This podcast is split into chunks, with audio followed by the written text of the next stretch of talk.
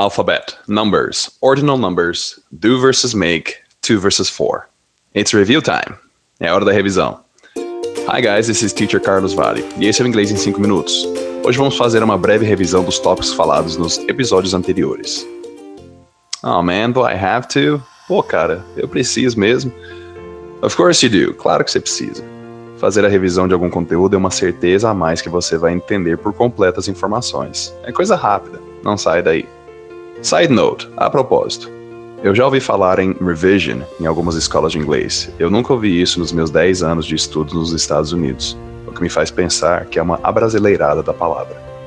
O que sempre era usado para revisar alguma coisa era a palavra review, ou rever. So let's review then. Então vamos rever. Começando pelo alfabeto. Ele é a base de tudo na língua. E como o inglês falado é muito diferente do inglês escrito, é muito comum que soletrem as palavras em inglês se a pessoa não entendeu. Enquanto aqui se repete a palavra mais claramente.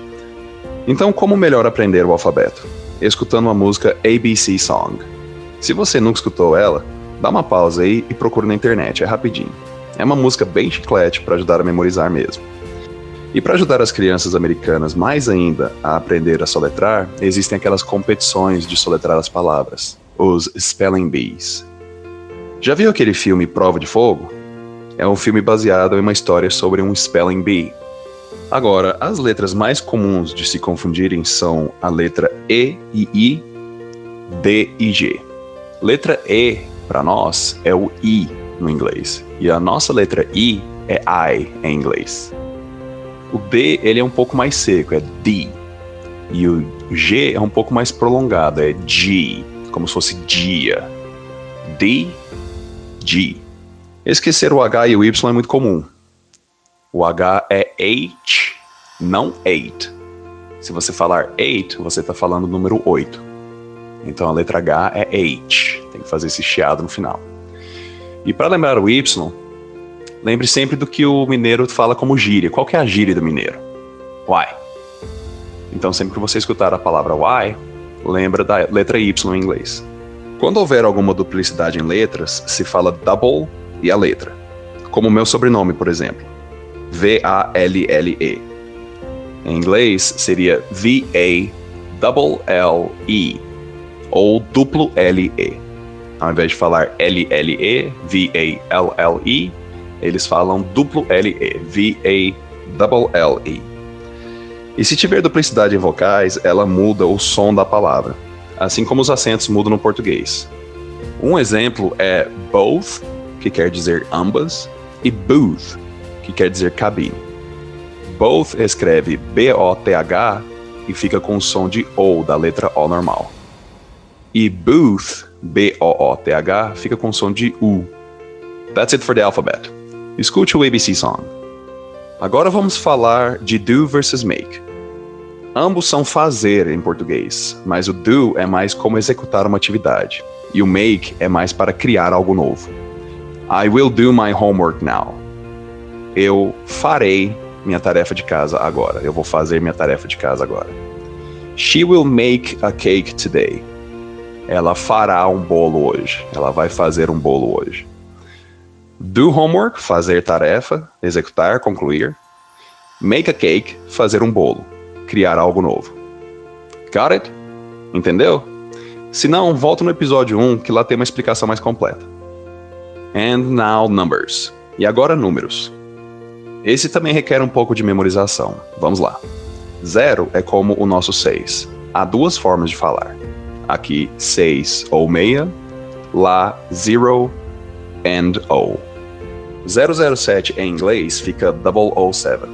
Assim como falado mais cedo, quando há uma duplicidade de letras ou números, você fala double e a letra ou número que está em duplicidade. No caso 007, duplo 07, 007. Anyways, enfim.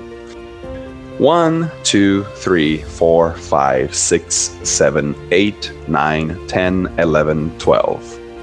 Dos 13 aos 19, todos terminam em teen. 13, 14, 15, 16, 17, 18, 19. 20 é 20 no inglês americano. Agora junta 20 com algum número de 1 a 9 para compor os números entre 20 e 30. 21, 26, 29.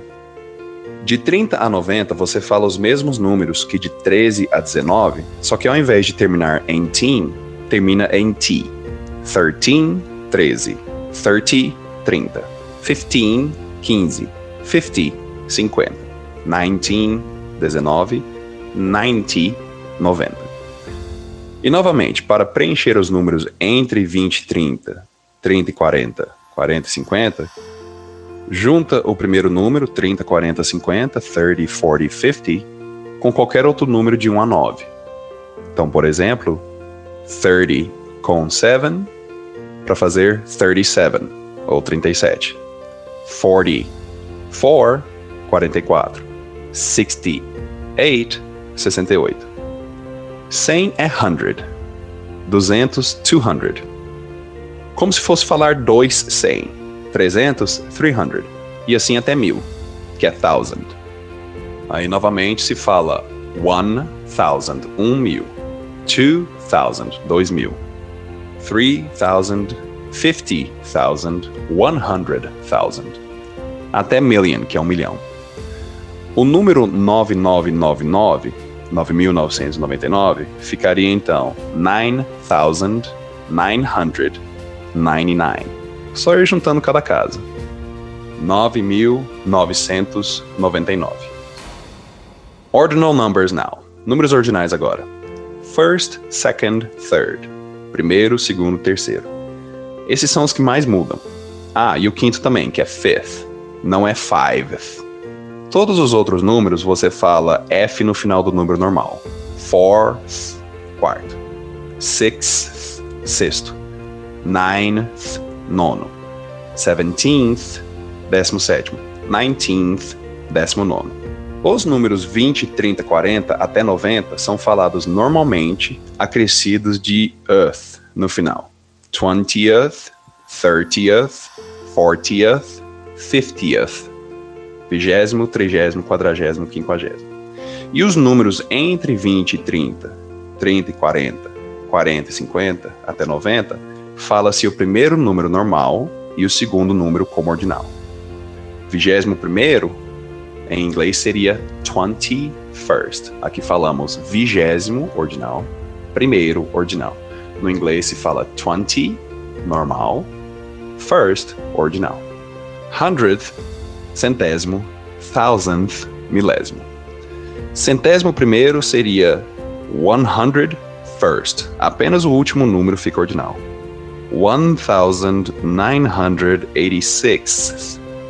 thousand nine hundred eighty-sixth. Seven hundred sixty-fourth.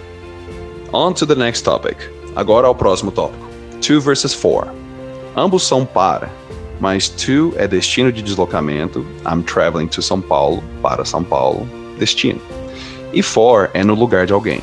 He is making dinner for his parents. Ele está fazendo jantar para os pais dele. No lugar dos pais dele. To São Paulo, for his parents. Three ways of saying numbers. Três maneiras de falar números. Por extenso, 1987, 1987. Year ou ano, separa em duas duplas, 1987, 1987. E a maneira esquisita, bota 100 entre os dois pares. 1987. Esse é usado para massa, distância ou dinheiro. 1900 seria como falar 1900 ou 19 vezes 100, que é 1900.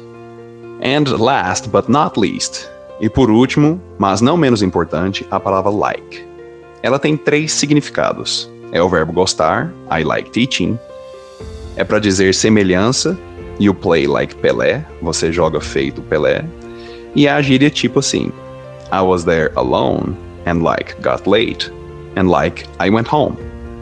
Eu estava lá sozinho e tipo assim, ficou tarde e tipo assim, eu fui para casa. Whew, that's a lot. Ufa, isso é muita coisa. Well, that's it for today, guys. Caso ainda tenha alguma dúvida ou queira saber de alguma coisa que eu ainda não expliquei aqui, entre em contato comigo através das minhas redes sociais, arroba See you next time!